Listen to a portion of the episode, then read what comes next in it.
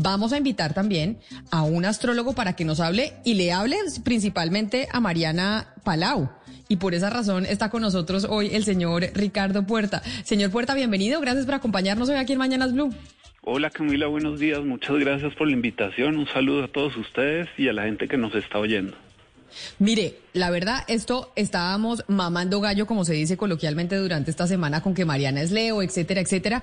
Pero yo me encontré con una eh, conferencia suya que se llama La Nueva Inquisición y es como haciendo un análisis astrológico de la situación que estamos viviendo en estos momentos en Colombia y en el mundo. ¿Cómo, le, cómo eso se puede hacer? Que es la gran pregunta que tienen muchos. Y dicen, no, eso es pura, eso es pura cháchara, eso no puede ser cierto. ¿Cuál es ese análisis que se puede hacer de la situación política actual y demás usando astrología? Pues Camila, lo primero que hay que entender es que es la astrología. Y la astrología, de alguna manera, ha tenido como una mala interpretación en la actualidad porque le han asociado, por ejemplo, a, personajes como Walter Mercado, que le, eso le ha restado mucha credibilidad a este trabajo que lleva muchos años, muchos siglos haciéndose. Esa conferencia que yo hice eh, este año, hice otra el año anterior sobre la pandemia, pues eh, entender la astrología desde la definición de astrología es hablar de los fenómenos celestes que repercuten en acontecimientos terrestres, básicamente. ¿Cómo se trabaja eso? Con una ley que es como la ley de las correspondencias. Es como si habláramos del campo vibratorio, de la energía, de los simbolismos, de los signos, y entendiendo que el, el, concepto del universo, por ejemplo, que viene de los pitagóricos y de Platón, es entender el universo como si fuera un gran organismo y que lo que pasa en una parte de ese organismo repercute en el resto, en el resto, perdón, del organismo. Si habláramos, por ejemplo, de nuestro cuerpo, lo que pasa, no sé, si uno se eh, pega un golpe en un dedo, pues repercute en el resto del organismo. Entonces, en astrología hay una astrología que se llama mundana o mundial y esa astrología nos eh, ayuda a ver los ciclos por los que estamos pasando, por los que pasa la humanidad, y son ciclos repetitivos. Esos ciclos, digamos que esto que estamos viviendo ahorita con el tema de la pandemia, con todo lo que está pasando con los movimientos sociales, eh, pues hace parte de un momento histórico que se puede eh, eh, leer desde la astrología. Es básicamente eso. Sí, pero señor Puerta, porque básicamente lo que yo entiendo es que eh, depende de lo que esté pasando en el universo, pero también depende de la característica de cada uno y del signo zodiacal de cada uno, la forma como lo que pasa pues en el universo lo afecte a, uno. Yo quiero hacerle una pregunta rara, que no sé si pues sea fuera de lugar, pero si usted fuera a describir a Colombia como un signo zodiacal, ¿usted qué le parece que sería nuestro país? Pues es que Colombia es cáncer, porque cada país tiene una carta ah. astral. Cada, cada país tiene una carta astral y por ejemplo en nuestros países eh, latinoamericanos es cuando se firma el acta de independencia. Entonces Colombia es un país cáncer. Eh, eh, a ver, aclarando una cosa que es muy importante es que la carta astral y la astrología son mucho más que el signo solar. La palabra horóscopo viene de oro, hora y scopos, que es mirar la hora. Entonces no es mirar el mes. Uno nace en un mes y ese mes está regido por un signo, pero además la hora determina el ascendente, la posición de todos los planetas, pues digamos que hablar y la generalidad de decir es que, ah, que ahorita las estaba oyendo hablar de Leo, pues uno puede dar como unas características generales de qué significa tener el signo solar Leo, pero la característica particular, que es como la huella digital, Depende de la hora en la que uno nace, a la hora de su nacimiento.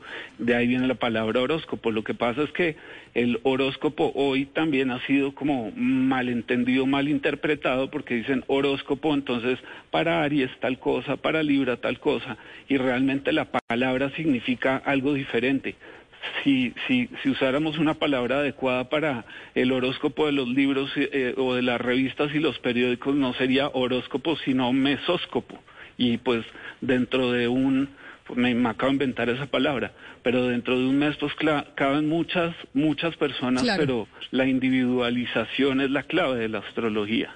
Pero es que me, llama la atención que usted diga que Colombia es cáncer, Valeria, porque nosotros empezamos a hablar del horóscopo por cuenta de cáncer, que usted decía que los cáncer eran qué, que los cáncer eran súper sufridos, que todo era un drama. toda la gente que conozco uh, cáncer es como que, de, pues como que su, todo les pega muy duro y sufren y a mí no me parece, pues que Colombia no, no tiene esas características, pero bueno, de pronto yo estoy equivocada, señor Puerta, usted nos pueda corregir sobre pero los mire, lo importante del signo cáncer es que es un signo de agua y es un signo que habla de protección y es un signo que habla, los animales que representan a cáncer o con los que se representa cáncer son todos los que tienen caparazón, como el cangrejo, la tortuga, el armadillo, el pangolín y de alguna manera el cáncer es un signo que necesita mucha protección o protege en exceso o necesita ser protegido en exceso.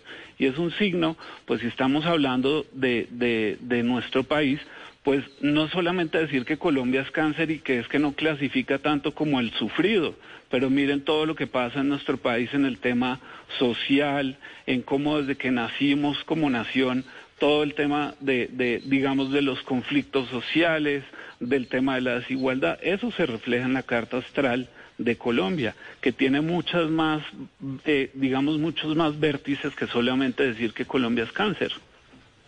Y señor Puerta, perdóneme, pero es que yo, yo soy aquí la escéptica, entonces de verdad quiero entender cómo funciona esto.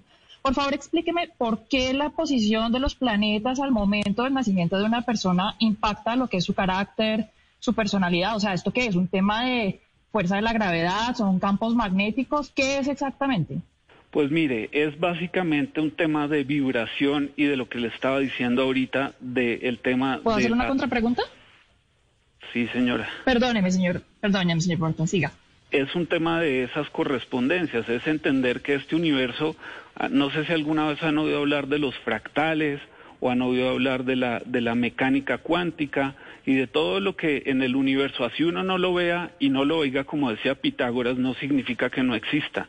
Que usted no vea un átomo o que no sepa cómo se mueve el átomo, el protón, el neutrón y el electrón, no significa que eso, que eso no exista. Ahora que lo podemos ver y analizar, entonces decimos, ah, sí es verdad que existe, pero toda la vida protones, neutrones y electrones se han movido. Entonces la carta astral es como una radiografía. Hagan de cuenta que uno nace como si fuera un papel de radiografía en blanco. Y cuando uno nace, uno queda impregnado de una energía. Entonces, esa energía es lo que uno va a manifestar, en, digamos, en su vida. Y es un punto importante entender que la astrología no es determinista. Es decir, la astrología piensen que es como una ciencia social, como la economía. Un economista puede decir, eh, yo eh, pronostico que el dólar va a subir o el dólar va a bajar o que la economía colombiana va a crecer tantos puntos o va a decrecer tantos puntos, pero no lo puedo asegurar. La astrología trabaja ese mismo principio con base en la carta natal, que es la posición de los planetas en el momento en, el que uno nace, uno queda impregnado de unas características y de una energía. Pero esa energía lo necesita uno para que también se manifieste, es decir, ahí viene y está conectado el tema del libre albedrío, el concepto del determinismo y el libre albedrío, que es por lo que han atacado mucho a la astrología, es decir, ¿cómo es posible que nazcan, eh, eh, no sé, dos personas a la misma hora, en la misma clínica, en la misma ciudad, en el mismo minuto y tengan vidas muy diferentes. Entonces resulta que en la astrología hay una cosa que se llama el juicio general y va a depender, por ejemplo, de las oportunidades que le den a un hijo o al otro si sus papás tienen la, la posibilidad de la educación, si dentro de esa familia en la que va a crecer uno de esos dos personajes que nacieron al mismo tiempo, eh, no sé, tiene 10 hermanos y el otro es hijo único, eso va a marcar también cómo están las posibilidades de que ese horóscopo o esa carta astral se desarrolle de determinada manera. Por ejemplo, uno podría nacer hoy en Etiopía. Y, y, tener una, una, carta astral fantástica que diría, no, esta persona va a ser líder, empresaria, tiene la prosperidad, supermarcada, pero resulta que Etiopía es juicio general sobre el habitante, o lo mismo podríamos decir de Venezuela. Pero, señor Puerta, entonces, déjeme preguntarle una cosa. ¿Qué pasa con esos planetas que nosotros no conocemos todavía, pero que seguro existen? ¿Esos también repercuten en nuestra, en nuestra carta astral, en nuestra vida? Sí, sí, y ahí les recomiendo una cosa, y es busquen eh, un video de, de la NASA, La NASA grabó la frecuencia de los planetas y la volvió o la, la transformó en una frecuencia audible para nosotros. Imagínense que un planeta es como si fuera una antena de radio y esa vibración pues emana una energía. Esa energía es la que uno de alguna manera calca en uno mismo. Si estamos hablando, por ejemplo, de los conflictos y lo que está pasando en este país, pues hay un planeta que está asociado a la guerra y a los conflictos que es Marte, y hay otro que se, asocia al terrorismo, a los temas de poder y corrupción que es Plutón. Si fuéramos a hablar, por ejemplo, de la conferencia a la que Camila hizo referencia, y, es un análisis de un Catún, que es un periodo de 20 años, que los mayas llamaban así, que es la conjunción de Júpiter y Saturno, eso pasó el 21 de diciembre pasado, el año 2020, y es un ciclo que marca un periodo de 20 años. Colombia, por ejemplo, tiene a Marte, que es el planeta de los conflictos, de las guerras, de las tensiones, pero originalmente ese planeta se llamaba Ares, o, no se llamaba el planeta, digamos que el personaje mitológico con el que se asocia el planeta, para los griegos se llamaba Ares, y de Ares viene arar, que es labrar, que es laborar o trabajar. Entonces, primero hay que entender a Marte como una energía que habla de conflicto, pero inicialmente habla de qué es lo que sembramos para después recoger el conflicto. Entonces, digamos que esas correspondencias hablando de la astrología como si fuera un lenguaje, un lenguaje, perdón, tenemos los signos que son 12, los planetas que originalmente eran 7, incluyendo al Sol y la Luna que no son planetas y se conocen con las luminarias, como las luminarias, después incorporan Urano, Neptuno y Plutón, que son los planetas que se descubren con, con, con el uso del telescopio, y eso se vuelve un lenguaje. Entonces el astrólogo, el astrólogo que hace es como el que habla, no sé, catalán, el que habla catalán sabe catalán e interpreta y lee catalán. La astrología es lo mismo, tiene un componente personal del astrólogo en esa interpretación de lo que está viendo con ese simbolismo. Claro. Venga, hay, hay muchas personas que no hacen ninguna actividad importante en la vida si no están seguros de que los astros están alineados. O sea, que no, no hacen un negocio, no firman un contrato, no hacen un viaje, incluso no se casan si, si, si no eh, están alineados los astros, dicen esas personas. ¿Usted está de acuerdo con eso? ¿Usted cree que toda actividad tiene que estar regulada por, por, por el tema de los astros? Pues mire, es que esa, esa rama de la astrología se llama astrología electiva. ¿Y qué es esa astrología? Es la capacidad que uno tiene de elegir el momento adecuado para algo. Y eso no es nuevo, eso viene desde los sumerios. Los sumerios digamos que el gran auge o el, el, crecimiento de la astrología es desde el año 1500 o 1300 antes de Cristo, cuando se habla de los calendarios, porque los calendarios, digamos que son el inicio de la astrología. La astrología originalmente era un tema meteorológico y con la pregunta que usted me hace, pues si uno tiene la capacidad o la posibilidad de elegir un momento adecuado mejor que otro, ¿por qué no habría de hacerlo? Pues hay gente que dice, a mí no importa, yo empiezo tal cosa tal día y lo hago, y pues ahí es donde está el libre albedrío, cada persona tiene la opción de elegir. Hay gente que creerá o querrá, eh, digamos, eh, dotar de, un, de unas mejores posibilidades de elección que tome. Hay otros que dicen, pues no, yo no lo hago y punto. Y es igualmente Pero, pero señor Puerta, Señor Puerta, a mí me quedó sonando lo que usted hace de, lo que usted dice de definir a Colombia con un signo, que es el signo cáncer. Pero si Colombia, a propósito de los 30 años de la Constitución Política Nacional, es un país multiétnico y pluricultural de diversas regiones, digamos que por ser Colombia cáncer, la, el mismo, la misma suerte de la región Caribe, que es tan distinta a la región andina o a los llanos o al Pacífico, no puede ser igual. O sea, no, no, no deja esa posibilidad de que seamos diversos también. O sea, ¿por qué tiene que ser todo el país y no las regiones, por ejemplo? Eh, no, esa es una excelente pregunta, porque cada, vamos de lo general a lo particular. Digamos que la carta astral de un país se hace para la capital del país, pero no podía ser, digamos, particularidades específicas si habláramos de, no sé, usted me podemos hablar de la región Caribe y usted y, vemos la diferencia que hay entre la Guajira y, por ejemplo el Atlántico. Entonces podríamos hablar que dentro de la carta astral de Colombia hay una particularidad que se llama Río Hacha la Guajira, si, si utilizamos la capital para ese departamento, o si hablamos de Barranquilla y el Atlántico. Entonces sí cabe, digamos, dentro de un concepto general, pero tenemos que ir hilando más delgadito y sabiendo que dentro de las posibilidades, eh, pues hay que analizar esas variantes.